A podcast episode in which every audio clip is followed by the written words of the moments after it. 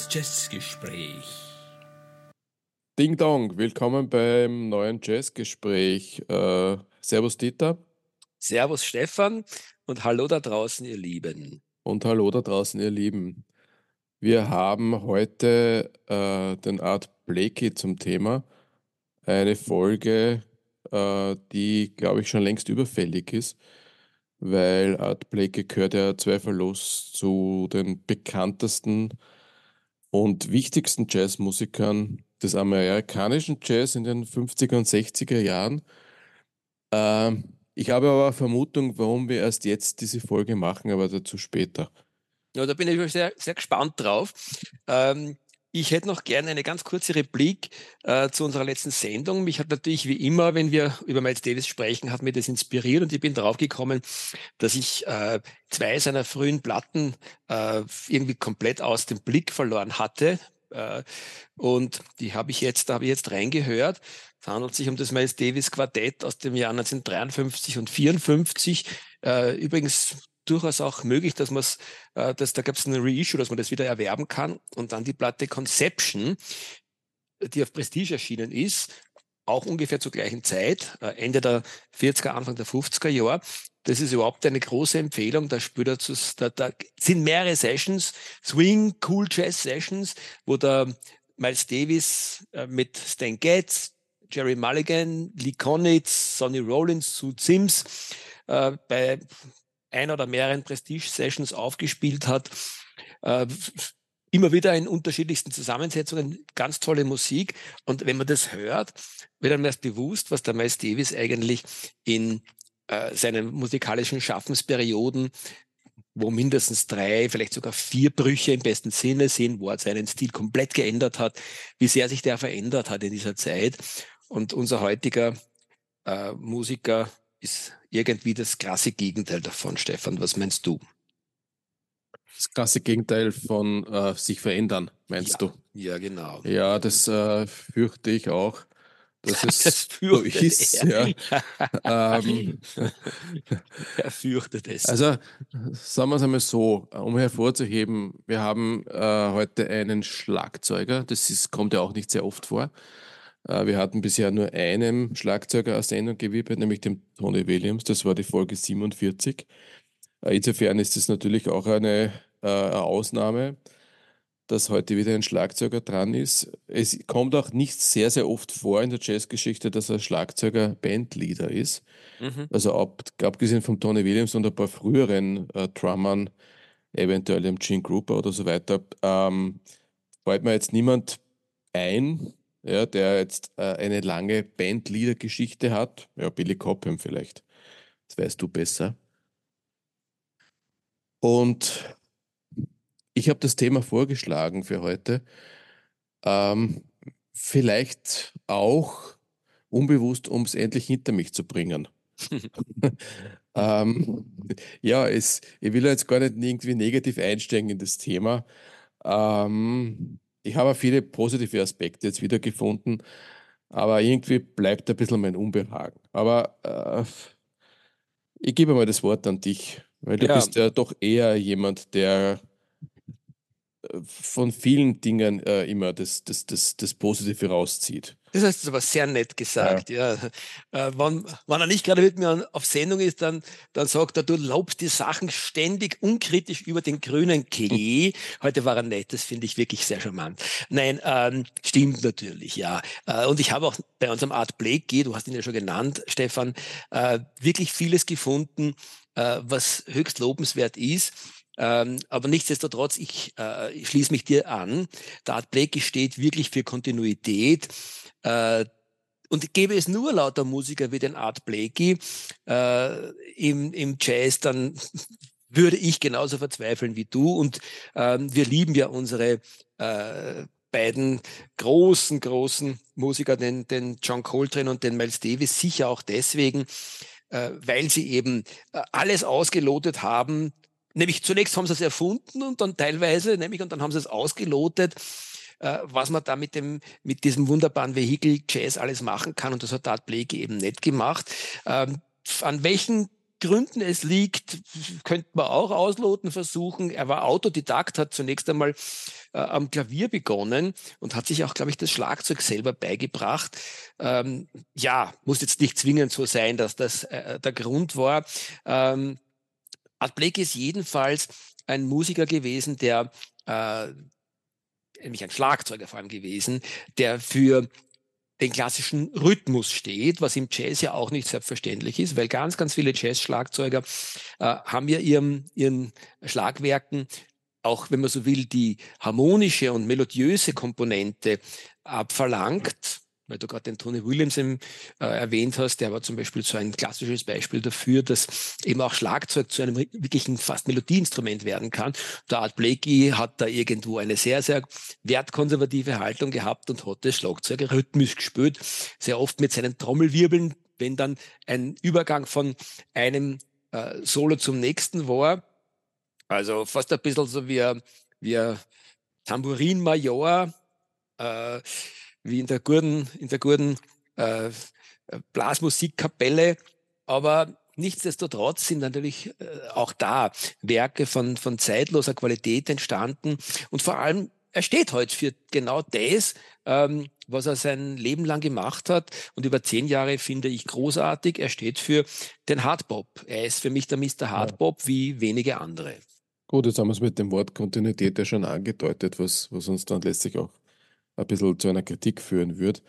Aber ähm, wer kann es ihm verdenken? Er war ja auch diese zehn Jahre oder auch darüber hinaus relativ oder sehr erfolgreich mit seiner Musik. Also warum was ändern, ne? könnte man auch sagen. Ganz richtig. Ja, äh, ich meine, das könnte man jetzt natürlich über den Miles Davis auch sagen. Ich muss da immer an meinen lieben äh, Onkel Selig äh, denken. Also hat nicht Selig Cast, sondern ist leider schon verstorben.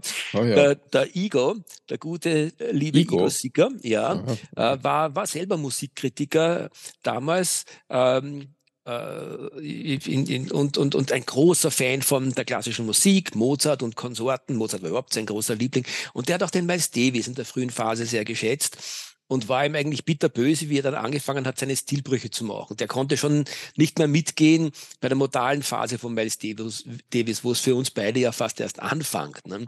Ähm, und äh, in diesem Sinne äh, hat es wahrscheinlich ganz viele gegeben, die dem Art Blakey dankbar waren, dass er seinem Stil treu geblieben ist und diese Musik äh, auf die sich offensichtlich auch im Jazzbereich, wo man ja vielleicht gemeinhin schon ein bisschen anspruchsvollere Musikhörer äh, verorten könnte, hat er natürlich denen, die sich irgendwo auf einen gewissen Stil eingeschworen haben, die vom, ich sag mal, vom Swing und vom Cool äh, gerade die Kurve noch gekratzt haben zum Bebop. Äh, der ist ja dann eh schon äh, heftig gewesen, was Charlie Parker und die Gillespie da aufgeführt haben, dieses nervöse, hektische äh, Gedudle.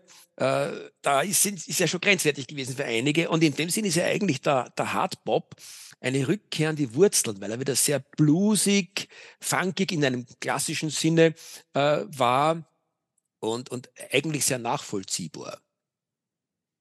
Ja, das erleben ja viele Musiker, die, ihre, die ihren Stil ändern, ja? dass, sie, dass sie viele alte Fans verkraulen, aber dafür auch neue dazugewinnen. Und im Grunde kann man diese Stilwechsel ja immer nur retrospektiv beurteilen, also lange nachher und nicht dann, wenn sie passieren. Äh, und meistens äh, trägt es ihm dazu bei, äh, dass, dass man den Musiker dann mehr schätzt, weil, man, weil der nicht das 50 Jahre lang das Gleiche gemacht hat. Das könnte man zum Beispiel den Stones vorwerfen, ja, die mittlerweile 60 Jahre Musik machen und immer nur dasselbe machen. Ja, Eigentlich, ja sie ja. sind damit erfolgreich, aber innovativ ist anders. Ja. Ja, bin ich bei dir. Wobei auf der anderen Seite ich finde das Beispiel mit den Stones sehr gut, weil ich fürchte, dass die Jungs bei Weitem nicht so erfolgreich gewesen wären, wenn sie äh, äh musikalisch äh, experimentierfreudig gewesen wären.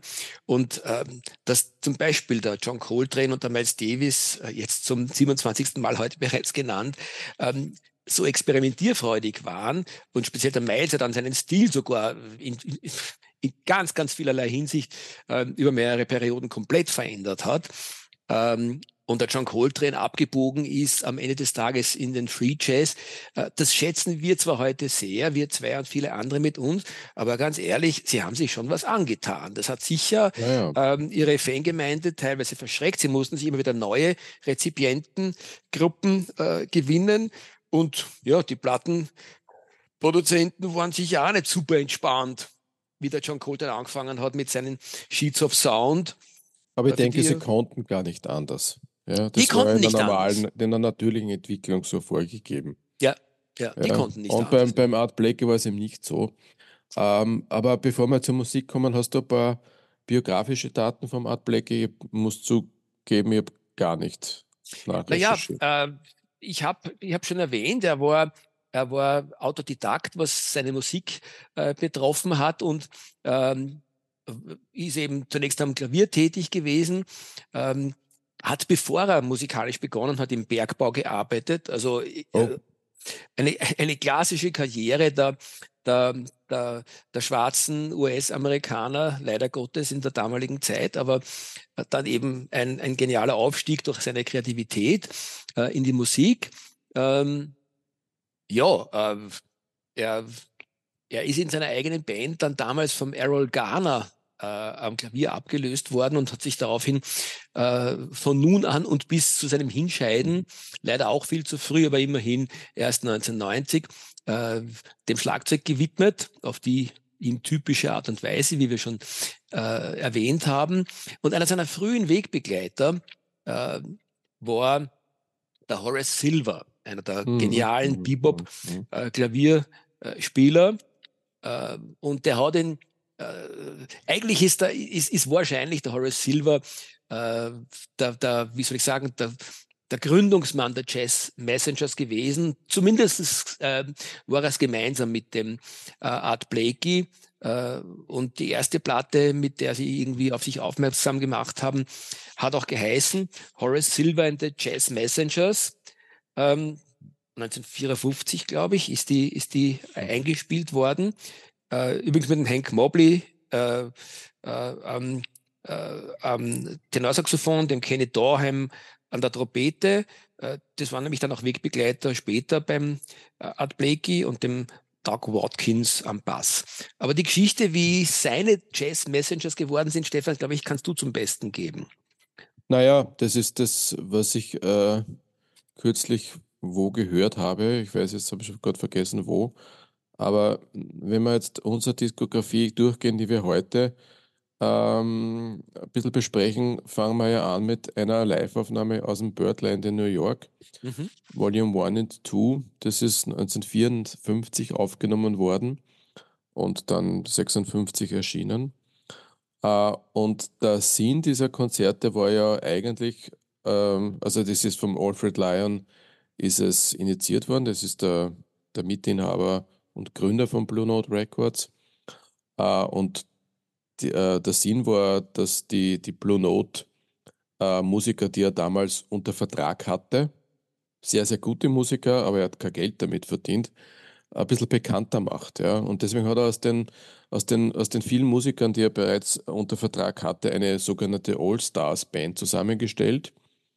Ähm, ich äh, muss jetzt, äh, müsste lügen, wenn ich sagen würde, ich weiß jetzt, wer da alle dabei war. Das habe ich jetzt nicht recherchiert, aber es war jedenfalls am Schlagzeug der Art Blakey.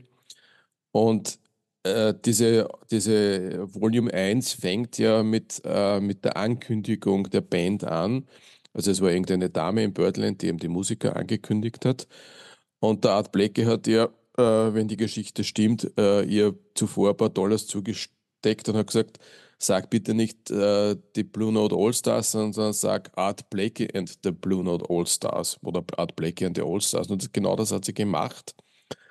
Und das ist auch auf Platte verewigt. Ja. Jetzt könnte man natürlich sagen, ja, wenn das dem Alfred Lyon nicht recht gewesen wäre, dann hätte er ja das nicht auf die Platte nehmen müssen. Aber offensichtlich äh, hat ihm das gefallen und äh, vielleicht hat auch damals schon der Art Blakey äh, seine, seine, seine Fähigkeiten als Bandleader zur Schau gestellt. Und deswegen ist er eigentlich ja dann auch Bandleader geblieben. Wenn auch äh, nicht mehr unter den All-Stars, sondern der, unter den Jazz Messengers.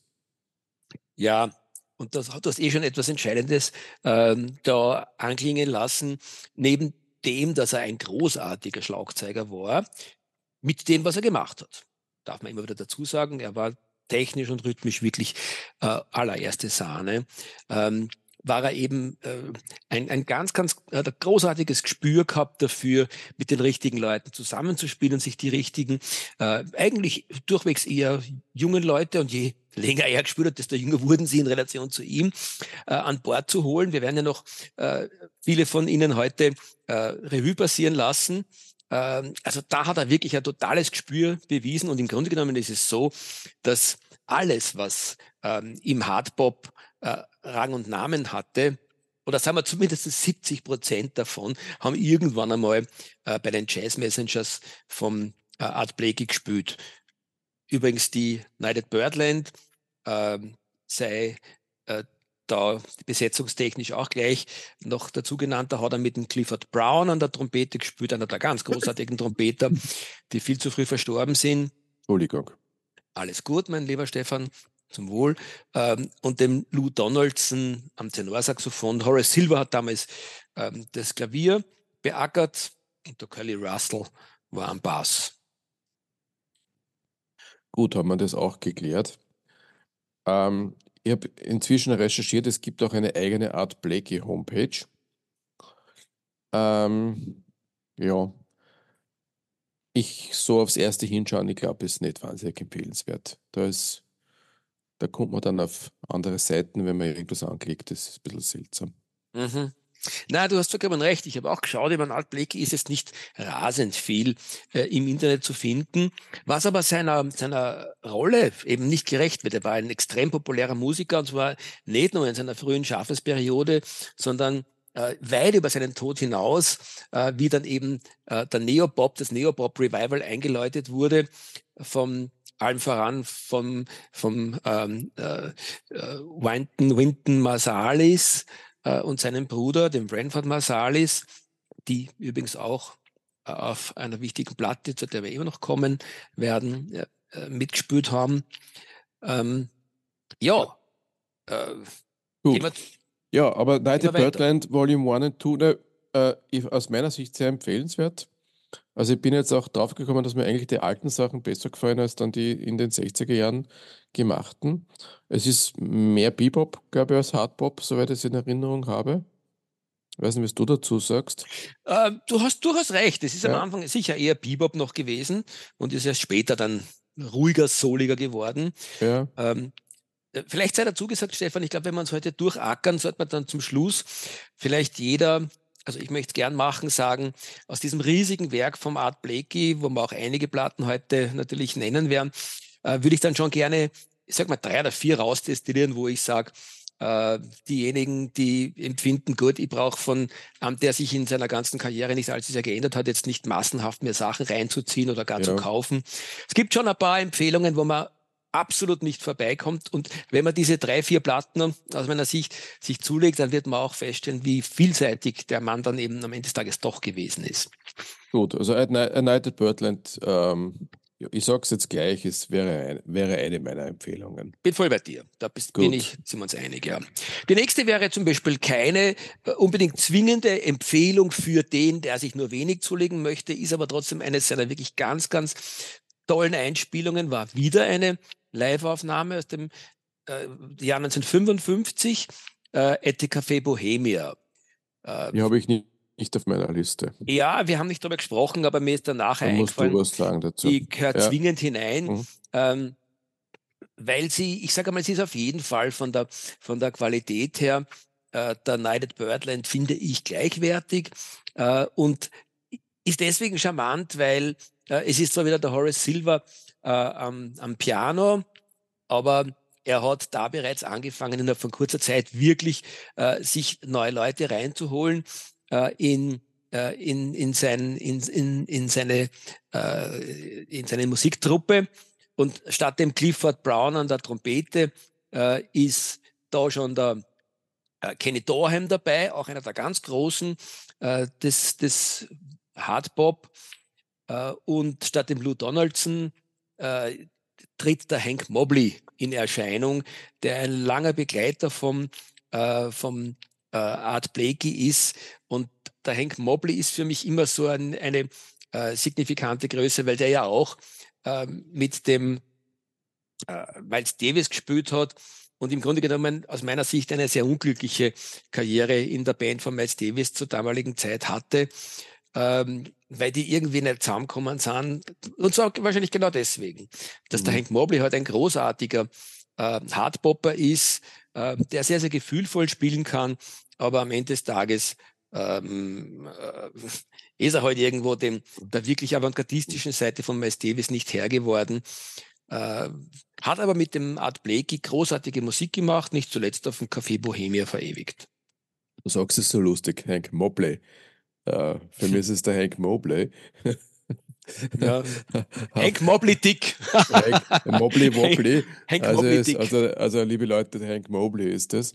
Uh, hat aber tolle uh, Alben auch als Bandleader gemacht. Ja. ja. Ja. Äh, und wunderschöne Covers gab es da auch vom ja, Fronote. Candy for My Daddy ist auch, äh, selbst wenn man die Musik nicht hört, gehört in jeden Plattenschrank. Mhm, mhm. Okay. Nein, vollkommen richtig, ja. ja. ja. Ähm, tja, zum nächsten Album, ich glaube, das ist 1957 With Thelonious Monk, oder? Naja, lass mir zumindest noch zwei einschieben, die, äh, die glaube ich, so noch vorher entstanden sind. Äh, das eine ist die Orgy in Rhythm äh, die deswegen sehr spannend ist, weil das ist eigentlich eine Percussion-Platte, wo er sich sehr, sehr viele äh, Percussionisten reingeholt hat und nur einen ich glaube, es ist ein Klavier an oder bei irgend ab und zu, aber vor allem ist auf der Flöte der Herbie Mann zu hören. Und ansonsten ist es wirklich eine total percussionlastige Musik, die wirklich auch nach heutigen äh, äh, äh, Maßstäben wirklich sehr afrikanisch klingt. Allein schon deswegen äh, muss man dem äh, äh, Art Blakey Dankeschön sagen, dass er in dem äh, 1957 bereits so eine wie soll ich sagen, eine Afrika-lastige äh, Platte gemacht hat. Sehr lässig, ich mag sie sehr gerne, ist aber eher etwas für den Spezialisten, weil es wirklich sehr, sehr perkussiv zugeht. Äh, und es sei nicht unterschlagen, dass er im gleichen Jahr noch eine durchaus sehr interessante Platte gemacht hat, die in seinem Övre, nämlich der Titel erscheint in seinem Övre zweimal und da kann man sich durchaus täuschen. Ich glaube, du hast genau diese und ich habe dann die andere. Nein, nein, nein, nein, stopp. Äh, bevor du jetzt zur anderen kommst und, und zum Thema unterschlagen, ja. Hm. Äh, genau unterschlagen hast du sie nämlich, nämlich mir. Hm. Ja, du redest da über Platten, die ich nicht kenne. Wie hat die jetzt geheißen, die letzte? The Organ Rhythm. Wie schreibt man das? Orgie, die Orgie. Orgie. Ah, Orgie in Rhythm, okay. Orgie in Rhythm, ja. Wieso haben wir die erst jetzt behandelt? Warum behandeln wir die erst jetzt? Schwierige Frage. Ich glaube, weil sie mir einfach beim Vorgespräch nicht untergekommen ist. Da musst du unbedingt rein, Stefan, die wird da gefallen. Das ist wirklich lustig und das ist absolut, ähm, absolut untypisch Art Blakey. Würde man nie glauben, wenn man es hört, dass das Art Blakey ist. Es ist wirklich echt ethnologisch. Schreinereien, äh, wie im Dschungel, um da diese, um ein bisschen ähm, äh, okay. äh, unkorrekt zu sagen. Äh, wirklich lässig, eine ganz lustige Musik. Würde man auch nicht verorten in die, in die 50er Jahre, wenn du mich fragst. Gibt es da noch irgendwo, glaubst du? Ja, ich glaube, die, die, also, also als CD kann man sich jedenfalls abgreifen. Ah, das ich, CD, ja. ich, ich, ich, kann mir gut vorstellen, also irgendwo auf Discogs müsste man sich jedenfalls kriegen. Ja, na okay, das ist interessant.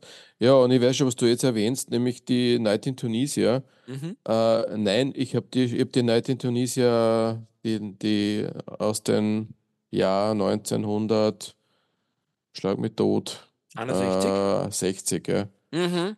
Und du meinst es die 57 erschienene? Genau, genau, weil äh, ich habe lange Zeit geglaubt, dass das dieselbe ist mit unterschiedlichen äh, Covern, was ja oft vorkommt, dass die Platten mit, mit zwei ikonischen, gerade bei Miles Davis immer wieder, ähm, dass, dass die Platten in Amerika vielleicht und dann in Europa aufgelegt werden, dann hast du quasi zwei ikonische, ähm, ja. wenn du willst, Originalversionen und ich dachte, dass es bei der auch so ist. Na, die sind nicht nur vom Cover unterschiedlich, das sind unterschiedliche Platten. Auf der ersten aus 57 ist nämlich der Johnny Griffin am Tenorsaxophon, der Bill Hartman, einer, ein Mann, der ihn auch äh, über viele Jahre begleitet hat auf der Trompete, der Sam Dockery am Piano und der Spanky DeBrest am Bass. Gute Platten, muss ich sagen. Okay, da, ist auch, da ist auch Night in Tunisia drauf? Ja, ja, ja. Mhm. Und sie ist, äh, sie ist, äh, wie du gesagt hast, sie ist noch bebopiger als, als die spätere Night in Tunisia, ähm, mhm. die dann übrigens aber, mit Lee Morgan, Wayne Shorter, Bobby genau, Timmons. aber es ist schon seltsam, dass man innerhalb von drei Jahren ein Album mit dem gleichen Titel aufnimmt, also mit dem gleichen Album, Albumtitel. Äh, das eine ist sicher nicht bei Blue Note erschienen, die erste, ne? Mhm. So ähm, ganz schräg, ganz schräg. Es gibt auch keine Erklärungen dafür. Ja. Weder auf AllMusic noch sonst irgendwo ein, Ja. eine Erklärung gefunden dafür. Die Leute nehmen es hin. Ja, ganz sehr lustig. Ja. Gut, dann darf ich jetzt weitergehen mit, mit Zwingend. einem Album, das ein bisschen aus der Reihe fällt, äh, weil es ist, äh, äh, also der Name ist With Thelonious Monk. Ähm, Monk ist am Klavier, dann äh, Johnny Griffin am Saxophon und da gibt es äh, Mr. Hartman, ich glaube, der ist an der Trompete. Ähm, Ich habe ihn gerade erwähnt, Stefan. Okay, sorry. Mit dem Album geht es mir so, wie es mir mit dem Coltrane Monk Album geht, ja.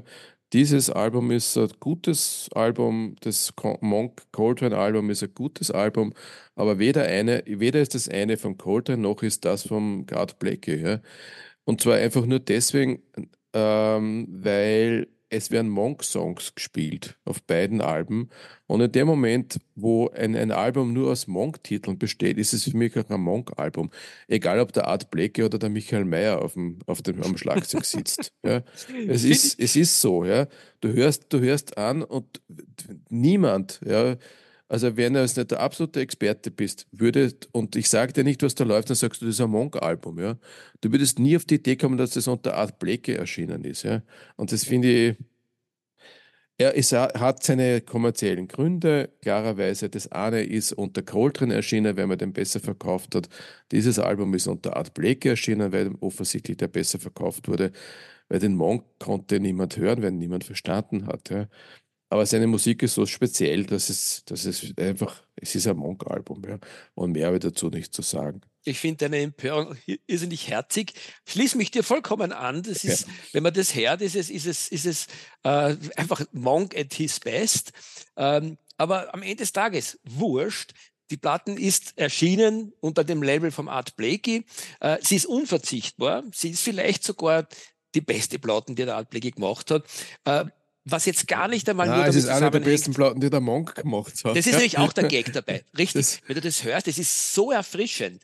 Es ist so originell und er spürt äh, auch der Thelonious, der ja seinen eigenen Stil hat und den eigentlich auch weitestgehend durchgehalten hat. Bei dem, äh, den nimmt man es nicht so übel. Wir beide nehmen es ihm wahrscheinlich deswegen nicht so übel, weil seine Musik so schräg war, von vorn bis hinten und von Anfang bis Ende, dass auch wenn er stilistisch sehr gleich geblieben ist, einfach quasi, er war so eigenständig und so avantgardistisch in seiner Art, Klavier zu spielen, dass er einfach Monk war und monkisch ist ja auch zu einem richtigen ähm, Begriff geworden. Wie du sagtest, ich schließe mich an, eine ganz geniale Platte, Monk auf dem Höhepunkt seiner Schaffenskraft und danke, dass, dass er mit Art Blakey, Johnny Griffin hast du genannt, Billy Hartman auch, Spanky the Breast ist hier, ist hier wieder am Bass, also der Mann ist mir überhaupt noch nie untergekommen, immer Ja. nur unter Matt Blakey, aber danke, dass es ihn gibt, weil er spielt da auch wunderbar äh, in der Rhythmusgruppe. Jo. Ähm, jetzt habe ich auf meiner Liste Moaning, Mhm. das erste Blue Note Album. Und da gibt es wieder einen Bandwechsel. Da ist jetzt nämlich erstmals der Lee Morgan an der Trompete, Benny Golson am Saxophon und Bobby Timmons am Klavier, nehme ich an, ja. Mhm. Äh, Moaning ist deswegen extrem bekannt, weil der Titelsong Moaning ist eigentlich zur Signature von, von Blue Note Records geworden. Also jede Dokumentation, die man über Blue Note irgendwo sieht, die hat meistens im Titel, äh, also, oder, oder zumindest im Abspann hörst du Moaning, ja. Äh, und gehört, ist einer der großen Jazz-Klassiker. Äh, ich weiß gar nicht, wer es geschrieben hat. Mhm. Ähm, ein zweiter, zu dem wir dann noch später kommen, ist Caravan äh, und der dritte ist A Night, A Night in Tunisia. Das sind also diese drei, diese drei Stücke, mit, mit denen ich Art Blakey verbinde, obwohl ich wahrscheinlich keins von denen von ihm selber geschrieben worden ist. Aber vielleicht weißt du das besser. Mhm. Nein, also ich kann jetzt auch nicht nachliefern, wer Moaning geschrieben hat. Äh, schauen wir, wie schnell das Internet uns das sagen wird. Einer von uns beiden wird dann nachschauen können. Ähm, ich würde nur erwähnen wollen, dass, dass hier ähm, möglicherweise nicht zum ersten Mal, aber zum ersten Mal bei einer wirklich wichtigen Platte vom, vom Art Blakey, der Chimey Merritt, so würde ich ihn aussprechen, am Bass erscheint, der auch auf ganz, ganz vielen Platten in den nächsten Jahren am Bass erscheinen wird und zu einem langjährigen äh, Wegbegleiter vom Art Blakey wird äh, und, und seine Sache wirklich sehr gut macht. Nicht nur hier auf Monin, das ist wahrscheinlich nicht nur die bekannteste, sondern auch die Platte, wenn man nur eine Format Blake sich zulegen möchte, ist man mit der sehr gut bedient, weil sie auch, ja. sehr repräsentativ für, seinen, äh, für seine Karriere ist. Wir haben übrigens jetzt nur so sozusagen Zwischenbilanz. Wir haben bereits drei, ich sage mal drei von vier oder höchstens fünf Platten, die man zwingend äh, Blakey besitzen sollte, genannt. Also wenn man United Birdland, das eigentlich aus zwei äh, Aufnahmen und auch aus zwei Schallplatten bestanden hat, das eine nimmt sozusagen mit der Birdland der Monkplatten und Monin ist man schon mal sehr, sehr gut bedient. Zum Wohle, mein lieber Stefan. Oder, ja, oder sorry, liebe Hörer, ich habe ein bisschen äh, angeschlagen mit Husten, aber wir müssen eine Sendung machen, sonst haben wir, grad, wir haben nicht so viel Zeit. Ähm, und wir wollen euch ja beliefern alle zwei Wochen. Leute, ich kann euch gar nicht sagen, was der mir für einen Stress allerweil macht. Wir müssen ja, sofort die nächste Aufnahme machen. Es ist unglaublich mit diesem Menschen. Ja, und wir müssen jetzt den Bobby Timmons ein bisschen hervorheben, den ich jetzt so, so nebenbei erwähnt habe. Ich glaube Klavier, ja, er war Pianist und er ist Autor von Monin. Ah, da schau her. Schön, ja. danke, danke für, für diese Zusatzinformation. Ähm, Biegen wir vielleicht schnell eine Platte aus 1959 hinein, At the Jazz Corner of the World, ähm, die ich auch durchaus äh, erwähnenswert finde, wenn auch nicht unbedingt sozusagen quasi jetzt zu den Platten, die man zum Kauf empfehlen könnte. Äh, auch wieder mit dem Lee Morgan an, an der Trompete, dem Hank Mobley am Saxophon, wieder dem Bobby Timmons am Piano und dem Jamie Merritt am Bass. Eine vielleicht ähnlich wie die Café Bohemia, mit dem Unterschied, dass, glaube ich, die, ja doch, die Jazz Corner of the World ist, glaube ich, auch live. Da ist er eigentlich sehr, sehr oft sehr gut gewesen. Äh, also auch eine aus meiner Sicht erwähnenswerte Platte. Ich weiß nicht, ob du in die mal reingehört hast, Stefan. Ja, auch die hast du nicht auf, auf die Liste gesetzt. Ja, ja äh, übler Typ. Ja, übler Typ. Ähm, Gut, aber die nächste ist wieder auf der Liste und die haben wir, hatten wir schon erwähnt, A Night in Tunisia. Mhm. Genau, die habe ich heute Vormittag gehört. Ich habe da eine sehr schöne Ausgabe. Äh, schaut sehr original aus, ist jetzt keine amerikanische Pressung, aber äh, ist auch ein anderes Blue Note Label. Hast du es von dir liegen? Zeig mal her. Äh, habe es nicht von mir liegen, mhm. jetzt äh, deutsche mhm. Pressung, glaube ich. Mhm. Aber auch von der, von der, wie der, wie der, wie der Karton zusammengeklebt ist. Und es deutet alles auf, auf ähm, ein früheres Original hin. Ja, das sowieso, ja. Mhm. Das ist eh klar, aber mhm. ich meine jetzt das, das Label auf der Platte selbst. Ja, mit dem Stefan gerade meine hingehalten und wir tun da mehr oder weniger optisch miteinander kommunizieren. Ja, A Night in Tunisia, also ich habe es jetzt seit längerer Zeit wieder mal gehört. Die Band ist hier, das, die, ja, hat, äh, die Band ist wieder leicht geändert. Der Lee Morgan ist also nach wie vor an, an der Trompete und den erwähnen wir jetzt nicht mehr, weil der ist bis, bis, bis zum Mosaik weiterhin an der Trompete tätig. Da kommt jetzt ein junger Wayne Shorter dazu, der sich hier seine Sporen verdient. Und äh, ich muss sagen, das ist ein Album, das mir wirklich, wirklich gut gefällt. Mhm. Ja, ja, du wirst ja vielleicht auch noch zu einem Art Blick. Nein, nein, das werde ich Aha. nicht, äh, weil ab jetzt äh, stinkt es ordentlich ab. Ja. Aber naja, bis naja, dahin, also und wir sind jetzt noch in der frühen Phase, das ist jetzt 60, äh, mhm. da, dem, da konnte ich der Musik schon einiges abgewinnen. Also ich, ich, ich muss dich Lügen strafen, äh, nämlich gleich mit, den, äh, mit einer der nächsten, weiß ich jetzt nicht genau, da sind ja da immer die, da streiten dann die, die Experten wegen des Aufnahmedatums und des Veröffentlichungsdatums, ob die nächste ist, aber meine nächste auf der Liste wäre nämlich eine Impuls. Ähm, äh, mit dem seltsamen Titel Art Blakey, mehrere Rufzeichen, Jazz Messengers, noch mehrere Rufzeichen, noch mehr Rufzeichen. Ähm, bevor, du da, ja, ja, bevor du weiter tust, ähm, also erstens einmal wäre die Frage, ich weiß nicht, ob du die Frage beantworten kannst, ich stelle sie trotzdem in den Raum, warum haben wir jetzt plötzlich ein Impulse-Album? Ja, wir haben, wir, also es war die, die, die, die Monk war noch auf Atlantik, ja, dann, dann denkst du, dass du mit, mit, mit Monin zu Blue Note wechselst, weil alle anderen Alben Also Night in Tunisia war Blue, war Blue Note und 1961 war überhaupt ein extrem produktives Jahr. Mhm. Also ich habe da eins, zwei, drei, vier, fünf, sechs Aufnahmen, die alle irgendwann später erschienen sind, aber alle offensichtlich 1961 aufgenommen wurden. Mhm. Mhm. Alles auf Blue Note, bis auf dieses eine Album. Ja, ja, das ist genauso ein Rätsel wie der Umstand, dass ihm die Plattenfirma hat durchgehen lassen, dass er A Night in Tunisia oder Tunisia zweimal äh, Ja. innerhalb von wenigen Jahren zum Mhm. Titel einer seiner Platten macht. Also es ist vollkommen unklar. Auch dazu gibt es eigentlich, zumindest auf die schnelle Recherche im Internet, nicht wirklich irgendwelche Informationen. Aber ich würde sagen, wichtig ist, dass die Platten wirklich gut ist. Sie ist nicht leicht zu kriegen, wenn man sie auf einer Plattenbörse mal in einem schönen Zustand sieht, sollte man, glaube ich, unbedingt zuschlagen. Tolle Musik, ist ja auch kein Wunder. Die Herren, du hast sie, glaube ich, eh schon genannt. Äh, Der Curtis Fuller ist Oder hier. da ist der dabei, ja. Genau, Da Muss man, vielleicht muss man, erstmals dabei. muss man Großer- hervorheben. Ja, ja. Ein Trombonist, der jetzt dann ab, ab diesem Zeitpunkt oder schon knapp davor, falls da noch irgendwo ein Plättchen dabei gewesen ist, das wir jetzt nicht erwähnen, äh, mit von der Partie ist. Und ähm, also insbesondere äh, finde ich, ähm, ob jetzt der Lee Morgan oder der Freddie Hubbard, wir haben ihn, glaube ich, schon erwähnt, an der Trompete ist, aber von dem Moment an ist der Wayne Shorter für viele Jahre äh, der Standard auf, auf dem Tenorsaxophon und der Curtis Fuller ähm, äh, ja, auf der Trombon und das ist einfach spannend. Und du hast es eh schon gesagt, jetzt geht es dann los, 61. Ja, Also was ihr damals für, was, wie- was die da für einen, einen Run hatten, und da tut man sich wirklich schwer. Ich habe keine von diesen Platten, die jetzt als nächstes besprochen werden, quasi auf der Hotlist. Ähm, aber es tut echt weh. Es tut wirklich Naja, weh, dass man sie nicht auf die Hotlist setzt, weil es sind wirklich ich finde es nicht. Also wir sind, vielleicht möchte, kann ich jetzt zum grundsätzlich zu meinem Unbehagen äh, was sagen. Äh, wenn man jetzt, ähm, ich, ich glaube, vor allem zu dem Album, das passt das eh sehr gut dazu. Wir haben jetzt hier drei äh, Musiker an Blasinstrumenten. Also ich wiederhole es nochmal, Lee Morgan an der Trompete, Wayne Shorter am Tenor und den Curtis Fuller an der Posaune.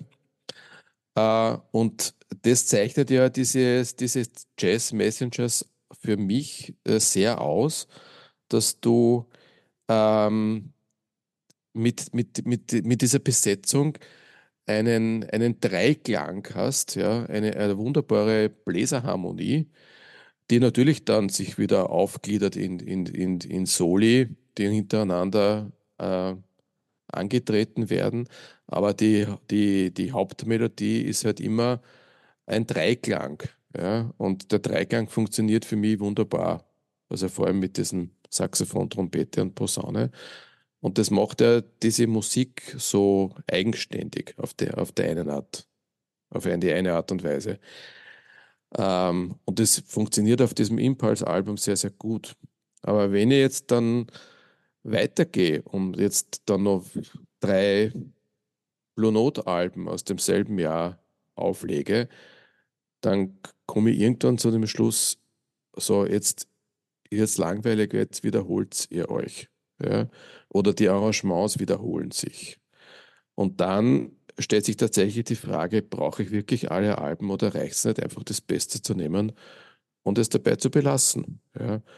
Und das ist das, was, was ich ähm, so, das war mein Unbehagen überhaupt, was den, den Ort Blake betrifft, und man dachte, ich muss mir durch das ganze Werk durchhorchen und ich weiß jetzt schon, das, das wird mir irgendwann fad und genau das ist passiert. Ja, ja. Ich höre dir, ich höre dir äh, äh, neugierig zu und kann dem durchaus was abgewinnen. Äh, ich würde sagen, wir haben es ja auch dabei belassen zu sagen, wir, wir dampfen das ein auf, auf, auf einige wenige Platten. Ähm, es ist einfach musikhistorisch interessant. Ich kann dazu sagen, ich habe all diese Platten, äh, wir werden es jetzt dann auch gleich nochmal erwähnen, die da in dieser kurzen Zeit entstanden sind, äh, alle mindestens einmal aufmerksam durchgehört im Laufe meines, äh, meiner vielen Jahre Musik hören. Und ähm, äh, es wäre, man müsste sich wirklich, du hast recht, man müsste sich fast den Tort antun, du hast es wahrscheinlich teilweise jetzt getan beim Vorbereiten auf die Sendung, sich zumindest dann teilweise durchzuhören. Wenn man sich die alle im Stück hintereinander anhört, wäre es interessant herauszufinden, ob es wirklich so ist, dass sie da ideenlos gewesen sind. Ich glaube nicht nicht. ideenlos, nicht ideenlos, aber du kannst irgendwann äh, es nicht mehr unterscheiden, in welchem Album du gerade bist. Ja? Und es, es, es wird halt dann langweilig, ja? weil, Naja, es halt, ist- weil es halt keine, weil es halt, weil es halt eine Kontinuität ist, wie wir richtig festgestellt haben, aber keine Innovation. Ja, Und wenn du ja. die einzelnen, einzelnen Musiker anschaust, äh, im Grunde, also über Bobby Timmons kann ich jetzt nicht viel sagen. Und wie es mit dem Curtis Fuller weitergegangen ist, weiß ich auch nicht. Ich glaube, der war halt eher Begleitmusiker. Der ist das erste Mal mir aufgefallen äh, bei dem, bei dem Blue Note Album von Coltrane, nämlich Blue Train, hat der Curtis Fuller eine wesentliche Rolle gespielt. Ähm, der Wayne Shorter, ja, aus der ist ja, gut, das ist, äh, das steht für sich, über den braucht man nicht sprechen. Aber du den Lee Morgan nimmst, der ja auch sehr, sehr populär war in den 60er Jahren und viele Platten als Bandleader aufgenommen hat, der hat, der hat auch keine Innovation gehabt. Der, der war auch, das war Kontinuität, aber die Platten waren letztlich auch langweilig. Also wenn, wenn der Lee Morgan nicht äh, The Sidewinder aufgenommen hätte, würde den heute wahrscheinlich überhaupt niemand mehr kennen. Würde Also- jetzt mal behaupten. Ja. Da, da würde ich mich schon deswegen entgegenstellen, weil du hast den Hank Mobley durchaus würdigend erwähnt, äh, Hank Mobley Dick. Ähm, äh, also zumindest ist das Gleiche für mich sogar noch mehr äh, gilt das für den Lee Morgan. Der war schon, der hat ein paar sehr, sehr großartige Platten unter eigenem Namen gemacht. Aber ja, natürlich, äh, Hardbop ist Hardbop und der hat eine gewisse Stilistik und äh, auch eine gewisse, weil er sich sehr, sehr stark äh, im harmonischen, in der harmonischen Jazzwelt abspielt und weniger in der modalen. Äh, Und damit sind natürlich auch die Möglichkeiten zum Solieren eingeschränkt, weil sie auf der klassischen äh, Funktionsharmonik aufbauen und eben nicht wie auf den Skalen wie in der modalen Musik. Da ist dann viel mehr möglich, wie der Miles Davis äh, oder der John Coltrane bewiesen haben. Äh, Aber innerhalb dieses äh, harmonischen äh, Klangkosmoses funktionieren die halt toll. Und na, nachdem es einen Markt gegeben hat, der geradezu danach geschrien hat, offensichtlich, kann man sich auch erklären, was der äh, Art Blakey da in diesen wenigen Jahren alles rausgeschossen hat. Jetzt nennen wir es endlich einmal, damit auch die Leute wissen, wovon wir reden. Gut. Es ist einmal Mosaik, Roots and Herbs aus meiner Sicht, The Freedom Rider, The Witch Doctor, alles Aufnahmen aus 61. Und, Und dann ging es- Delight. Das ist, Auch aus wäre bei 61. mir, okay, ich jetzt sperre jetzt auf 62, äh, Buhuainas Delight äh, und Caravan. Äh, Caravan ist, ist 62. Ja. ja. und dann 63 You Get Zu, diese Platten, ähm, hätte ich gesagt, da würde ich auf keine einzige wirklich verzichten wollen. Muss man nicht haben, wenn man kein Blakey-Fan ist. Äh, sind alles keine Platten, die ich in die Hotlist hineingeben würde, aber sie seien erwähnt und zusätzlich erwähnt sei noch, dass der ähm, Reggae Workman auf einzelnen dieser Platten dann äh, am Bass erscheint. Äh, ja, und dann geht es eh schon in unserem Geburtsjahr Ja. weiter mit der wichtigsten Platte neben der Monk aus meiner Sicht. Aber so weit sind wir vielleicht noch nicht, wenn du noch was Ah, sagen okay. möchtest, Stefan. Na, ich möchte zu, zu denen nichts sagen. Ich habe da tatsächlich, es ist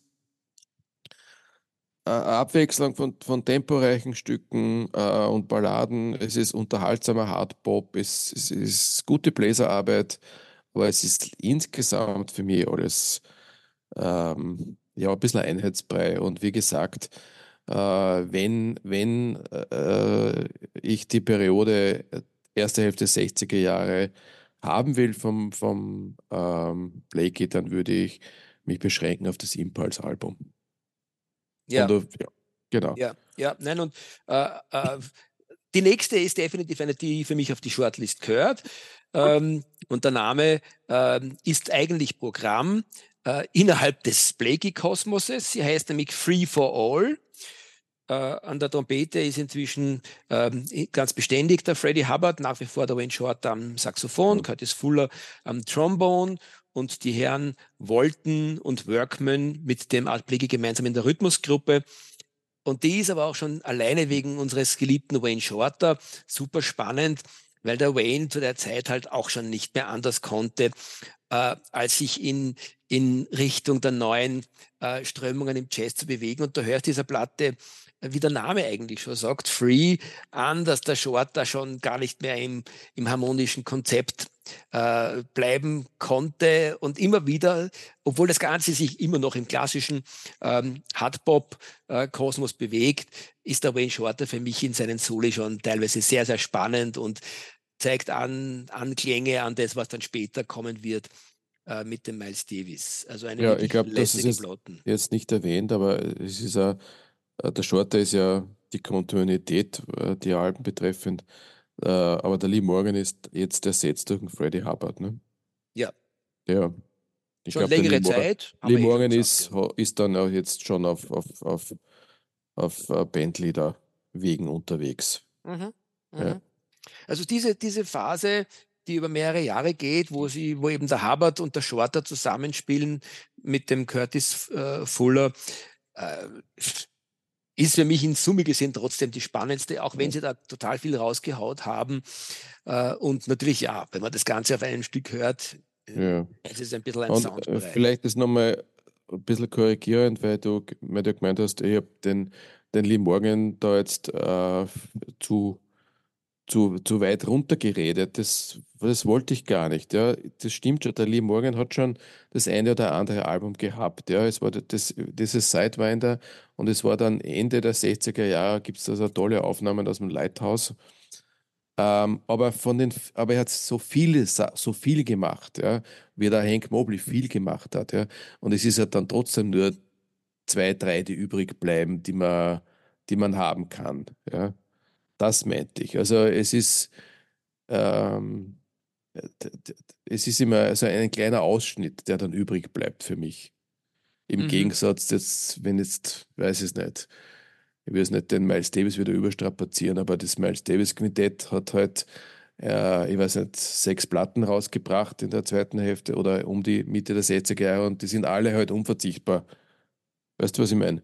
Ich weiß, was du meinst. Ja, Ich bin ja und, eh bei und dir. das ist ja. im, im Grunde war es ein bisschen, a- es war eine Quantität für Qualität. Ja, nein, aber das ist, das ist, äh, das ist wahrscheinlich dem Umstand geschuldet, äh, dass, wir haben es eh schon öfter heute indirekt oder sogar direkt gesagt, ähm, dass halt der Hardbop wahrscheinlich im Jazz die Er hat sich gut beständigste verkauft. Er Ja. hat sich gut verkauft, ist daher Ja. sozusagen quasi über Jahrzehnte an der Tagesordnung gewesen. Würde daher jetzt auch alles, weil der Art Blakey hat ja, wie wir schon gesagt haben, jetzt bis in die 90er Jahre weiter gewirkt äh, und, und ist viel live aufgetreten, hat äh, durchaus auf eigene äh, Faust und in anderen Zusammensetzungen neben den ähm, Jazz Messengers auch gute Platten gemacht. Äh, alles für mich, äh, da bin ich dann inzwischen auch, da, auch da ziehe ich meinen persönlichen äh, Plafond ein. Äh, da, das brauche ich dann auch schon alles nicht mehr. Bis auf eine Platte aus dem Jahr 1983, ähm, die irgendwie implizit genau das ein bisschen ähm, einläutet, was wir jetzt eh schon gesagt haben. Hardbop ist, ist, ist über Jahrzehnte, nicht nur durch den Art Blakey, die Standard-Jazz-Musik gewesen, wenn man so will, auch in der Zeit, wo andere wie der Miles und der John und viele, viele andere sehr, sehr spannende Wege gegangen sind in Richtung Free Jazz, Ethno-Jazz, ähm, ähm, kammermusikalische ähm, New Thing-Dinge, äh, ist eben der, der Hardbop im weitesten Sinne äh, so die, die Standardgröße gewesen und 83 ähm, hat er bis zu einem gewissen Grad das Zepter eigentlich fast weitergegeben mit seiner Platte Keystone 3, der Art Blake, äh, nämlich an seine Mitmusiker, an den ähm, Wynton Marsalis und den Branford Marsalis, die da seine Musiker auf den, äh, auf den Blasinstrumenten waren. Und ähm, Wynton Marsalis, der Rest ist ja eigentlich Jazzgeschichte, äh, ist ja der, der äh, das Publikum am stärksten gespalten hat in den 80er und 90er Jahren, eigentlich bis heute. Ähm, weil viele sagen, dass er sozusagen Retro-Musik macht, weil er im Grunde genommen auch nichts anderes macht als, als Hardbop. Ja, äh, ich habe das Album gehört, äh, trotz, trotz der Marsalis, äh, ähm, Entschuldigung, trotz, trotz der Marsalis-Brüder Mitwirkung hat mir das Album relativ gut gefallen. äh, na, also es ist ganz ehrlich, es ist eine Live-Aufnahme und es ist ein gutes Album. Ja, ich würde mir es nicht- nicht unbedingt kaufen, aber äh, erstaunlich äh, für 1982, habe zumindest nach meinen Aufzeichnungen. Weißt du, warum das Keystone 3 heißt? Gibt es auch ein Keystone 2 und 1? Oder? Gott, ich habe nicht die geringste Ahnung. Das Okay. ist die nächste, das nächste große Mysterium im Musikkatalog vom Art Blakey, das nicht aufgeklärt wird heute von uns. Ähm, ich möchte nur dazu schicken, ähm, weil das jetzt vielleicht so geklungen hat, ich bin nicht ganz so kritisch wie der äh, Stefan, was die Marsalis-Brüder betrifft. Ich schätze beide sehr und ich finde, dass gerade der Wynton Marsalis eine ungeheuer spannende Musik macht. Äh, für mich persönlich sogar spannender, gerade in den 80er Mhm. Jahren, äh, für mich persönlich 80er, 90er Jahre, ähm, persönlich spannender sogar noch als der Art Blakey am Ende des Tages, ähm, weil er auch technisch so grandios war und so kreative äh, Bebop-Soli abliefert, die ich irrsinnig schätze. Und wenn man darüber hinweg sieht, äh, dass er sozusagen quasi äh, einfach im, im klassischen Jazz verhaftet ist, äh, was ich gerne tue, weil es gibt so viele großartige Free Jazz Musiker, New Ja, Theme Musiker, Aber Das stimmt schon, man darf ihm das eh nicht vorwerfen. Ja. Also, dass er sich Also sozusagen, dass er die Tradition gewahrt hat, ist schön. Das ist so ja, ist er ja. das darf ja ja, parallel laufen. er ist ja ein großartiger Musiker, ja. Und der, der kann ja letztlich jede Musik machen, die er will. Ja. Das stimmt. Das, das finde ich total nett, dass du den Musikern ihre Musik machen lässt. Die, also liebe Musiker da draußen, Nein, ihr habt aber, die also Genehmigung es, vom ich glaub, man, kann, man kann vieles kritisieren, ja, äh, sicher kann man seine. Und ich habe das immer kritisiert, ja, dass ich ihn für konservativ halte. Ähm, das stimmt ja auch, ja, aber andererseits soll er es machen, wenn er will, ja. Ja. Und Ja. wenn die Leute es kaufen wollen, sollen sie es tun, ja. Es ist nichts dagegen einzuwenden. Er ist, er ist ein hervorragender Musiker und darum geht es ja letztlich. Ja, bin bei dir. Äh, schaue auf die Uhr, stelle fest, dass diese Böse uns unsere lieben Zuhörer bald vertreiben wird. Ja, hör mal auf. Ähm, ich kann nur Schluss. sagen, ich möchte dir noch ein Wer hat an der Uhr Wort gedreht? Ja, genau. Aber ein würdigendes Wort äh, meinerseits noch an dich, mein lieber Stefan, weil du hast Ein- tapfer Ein, durchgehalten. ein entwürdigendes, hast du gesagt. Ein würdiges. ein ein würdig- würdigendes, ein ein würdig- würdigendes Wort. Das weil- nehme ich doch gerne. Ja, weil ich meine, da er hat hier, Gott sei Dank sind wir hier virtuell unterwegs, ihr lieben Hörerinnen und Hörer, sonst hätte uns der Stefan seine Viren entgegengeschleudert, aber er hat tapfer durchgehalten. Danke dafür. Äh, wirst du dich trotzdem noch ähm, unendlich mutig hinschleppen wollen zu den Empfehlungen, mein lieber Ma, Stefan? wenn du das machst, also die Empfehlungen vom Art Blakey, Ja. Okay, wenn, wenn du die, die Schlussworte übernimmst, immer dann gerne, nicht mehr ja. reden, dann gerne. Also, ähm, ich nehme mal das Thelonious Monk Album raus, weil es ist immer ein Monk Album und kein Blakey Album. Mhm. Ich würde bei A Night in Tunisia und Monin bleiben. Alles Reicht gut. aus meiner Sicht, wenn ich, wenn ich wirklich jetzt nicht der große Hardpop-Fan bin und sage, okay, ich möchte jetzt vom Art Blakey was zu Hause haben. Ich würde noch Free for All und die Monk-Platte dazu mischen und dann sind wir auch schon wieder einig. Und äh, damit möchte ich euch nur noch sagen, äh, wo ihr uns hören könnt, nämlich auf letscast.fm. Dort gibt es auch die Möglichkeit, E-Mails zu hinterlassen. Äh, weiters auf meinen Musikpodcast.de. Beides gratis abrufbar. Natürlich auf Spotify. Dort gibt es auch die Playlist, die der Stefan immer akribisch zusammenstellt. Natürlich auch auf Apple Podcast. Alles ist gratis und damit äh, entlassen wir euch wieder mal äh, in den persönlichen Musikkosmos. Hört möglichst viele Platten und genießt sie. Alles Liebe Stefan, alles Liebe ihr da draußen, euer Dieter. Baba. Dem kann ich mir nur anschließen. Äh, bis zum nächsten Mal. Baba.